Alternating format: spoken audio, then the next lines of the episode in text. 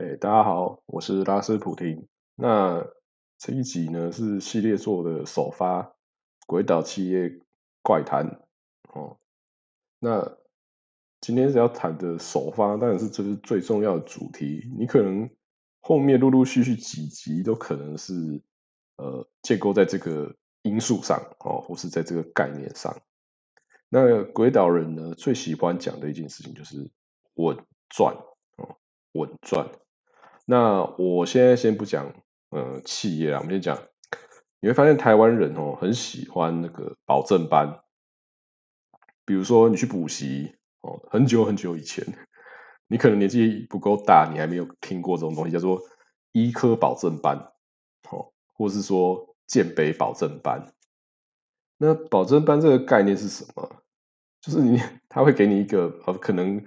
相较于其他补习呃班的种类比较不一样，它价格会比较高哦，但是它标榜就是名师好教材，你来上呢就会你就有高几率考上哦建中跟北一女，那你一定会想说啊，那这怎么保证？考试这种东西怎么保证？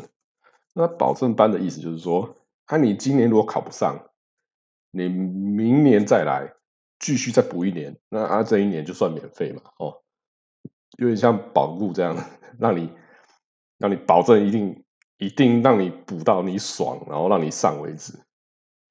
那当然，我我我不我是有听过说有人是这样考第二轮就考上建中北一女的啦，但是我想应该很少人很少人会愿意花第三年哦再搞，万一你第二年你我讲白啊，你你考上。附中或者是集美或成功，啊你不去念吗？或者是说你考到某个私立高中，你不去念吗？你要考第三年吗？妈，同届都快要上大学了。好，那其实这种事情，哎，大家事后想想，当你跳脱你是一个国中生，你准备要考高中的时候，哦，你就觉得啊，看这件事情真的太蠢了。但是你如果你你现在是那个国中生，你有个压力在，啊，你父母对你期望很高，你会怎么做嘛？很多人那时候我跟你讲，那个时候很多人就会选择去补那个建北保证班，哦，啊，有些人上了高中之后会去报那个什么，听说有医科保证班啊，就是呃一一一个一串联的魔鬼训练嘛，然后。你就是去考，然后就是填医科，啊，一样一样游戏规则嘛。你你你就是你如果没有上台下医科，你至少啊看杨明能不能上，然后就一层一层一层这样跳下来。啊，如果全部都没上呢，啊，你就再来补一年，啊，免学费可能就就免费或诸如此类。但是你第一笔钱一定是比较贵的哈。那对这是对台湾人的一种，就是我今天付出了一笔钱。啊，我就是一定要拿到我要的嘛。啊，如果拿到不不拿不到我要的呢，就是要触发那个机制，让我觉得我没有赔钱。哦，你可以发现说，其实，呃，你想嘛，会设计这个机制的当然是台湾人啊，对不对？然后会去参与这个游戏规则，当然是也是我们这些鬼岛人嘛，对不对？那好，那我们今天回到企业文化，当公司想要开发一个。我们比较讲开发一个新产品啊，要开发次世代产品的时候，就是比如你原来有一个有一个有个东西，那你你东西卖久了，一定一定会有，要么就是要再进版的的问题嘛。比如说你今天可能电风扇做一做，你总不可能同一个模具一直做同一种电风扇嘛。那你当要做下一代的时候，对不对？啊，你可能就去。设计啊，然后 survey 啊，然后看什么新技术啊。但你有没有觉得，就是当你跟老板报的时候，哦，或是你到专案会议上面报告的时候，通常人家就会问你，那那你你你你这个为什么会成功？哦，啊，可以赚多少？对不对？那这些人。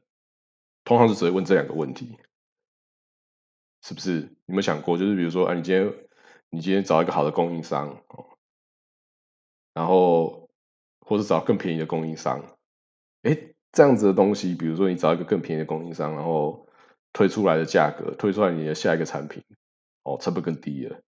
我告诉你啦，通常像这样子哦，绝对都是鼓掌通过，对不对？因为每个人那是大部分鬼岛人都会想，哦，平平常呃卖一万哦一万台，啊每个每一台我只要成本再降个十块钱，对不对？哦我就赚十万啊，对不对？如果我销售额是一万的话，啊我每个东西再省十块钱的成本，然后我就是赚十万，对不对？那这就会影响到什么？这就是你会发现为什么很多人都会说哈，鬼岛的东西哦，就是买第一代或第二代最好，越到后面哦，还越不能买。为什么？因为你不可能，不太可能在呃，在现在企业文化里面提出一个呃成本比较高的方案哦，去导入到你的现阶段已经。销售产品，对不对？因为白纸黑字显示就是你你就会赔钱嘛，哦啊，要么就是你就是就赚的不会比以前多嘛。就讲啊，你今天好原本的成本是这样啊，你找了一个新的好供应商，然后就说，哎，这个零件可能每个要再多十块钱或多二十块钱，啊，你这个拿去报哦，就绝对第一个就会被挑战嘛。要么就挑战是说，你是不是要亏空公司啊？你是跟他有打打收回扣啊？不然你怎么会赢赢一个价格比较高的供应商来，对不对？那你这样就一枪被打死嘛？啊，这样不会有人去，不太会有人去在意哦。新的供应商它的技术跟品质到底到哪里？大家第一个先看价钱啊，因为为什么要稳赚啊？对不对？你数字。文专的架构的思维是在数字之上，哦，就跟念书考试一样，我们是建构在数字之上，我们根本不在乎。比如说，你今天高中生 考出来，哦，呃，数学考多多好，英文考多，我呃，我想跟你讲啊，大部分都不在乎，他们只是希望你数字呈现出来。那你到底是真的懂这件事情？我讲白的啦，大家都不在意啦，这就是现在，所以为什么？当大多数的鬼岛人长大之后进到业界了，也是这样子来生存嘛？他们不不太会去看本质的东西，对不对？所以为什么就是说，你你只要在业者提案内部，大家在专案会议讨论会议的时候，你最容易过的就是 cost down。为什么？因为它符合稳赚的精神。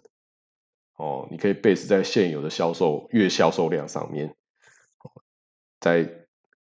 扣掉你的成本，哦，那来乘以那个稳定的月月销售量数字，那你就是帮公司现现赚啊，现赚钱呐，对不对？你马上就升上去。那我我讲白的，如果你是这样一路从基层跳到经理，然后跳到中阶管理层，再到高阶的时候，我问你嘛，你心中你觉得你的成功方程式是什么？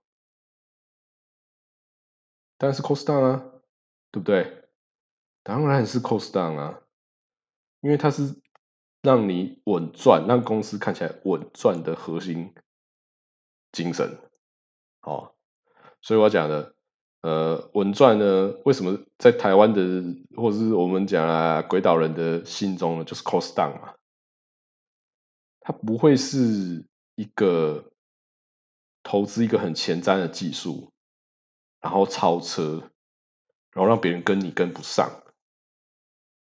的一个一门学问，不会在台湾是不会的。轨道文化就是我，而我希望你就是在既有的东西 cost down。这也是为什么你会发现哈，诶，通常只要有一个产品成功了，那一稀里糊涂的台湾就会出现，或是对岸就会出现非常雷同的产品，对不对？因为大部分人都会讲说：“哎，你看那个某某某某某，呃，美国业者做什么产品哦，销售量呃多少？那我们只要做类似的东西，我只要它的一 percent 就好。那一 percent 我只要每个在赚多少？哦，赚二十块就好。那我公司营收就可以至少几百万、几千万。你会发现 大部分台湾人的那个 business plan 啊，或是一个新产品企划，它 always 就是会先有一个故事，会先写说啊，德国人做了什么哦，某个品牌赚多少钱，所以我们要跟他做一样。那日本哦，某个日本哦业者做了什么零件哦，销售很好，可以打进什么市场，所以我们就做一个价格是它的一半的，我们来杀这个市场。那或是啊，美国人哦，某个东西非常棒，那我们要跟他做一样的，这就是台湾人一种所谓的稳赚思维下架构哦。如果你没有，就是你如果你本身有产品的。你就是走向 cost down，啊，你本身没有产品的，啊，你就是开始抄抄别人，或致敬啦，哦，做跟别人做一样的事情嘛，不然你要怎么说服老板说今天投资这个是可以赚钱的，对不对？我想每个如果当过专业经理的人都有遇过这个问题啦，就是比如说你今天想到一个呃很酷炫的哦，比如说什么水平结合什么算命功能的，那你。提这种建议，这种新产品市面上看不到的产品的时候，老板一定会问你啊啊啊！这个你打算卖多少？啊，你有没有竞争对手？啊，谁做过这件事情？啊，为什么你的竞争对手不做这件事情？对不对？那我想，这就是大家都是很难回答这种问题嘛，因为老板就是要稳赚啊。对不对？按按，你总不可能跟人说，哎，不行啊，老板，你就是要承担一些风险吧？我们要做别人没做过的事情啊，才有办法有那个一定的机遇赚大钱。那你一定会被其他同事呛嘛？就是说，啊啊，你这样做，万一公司亏钱怎么办？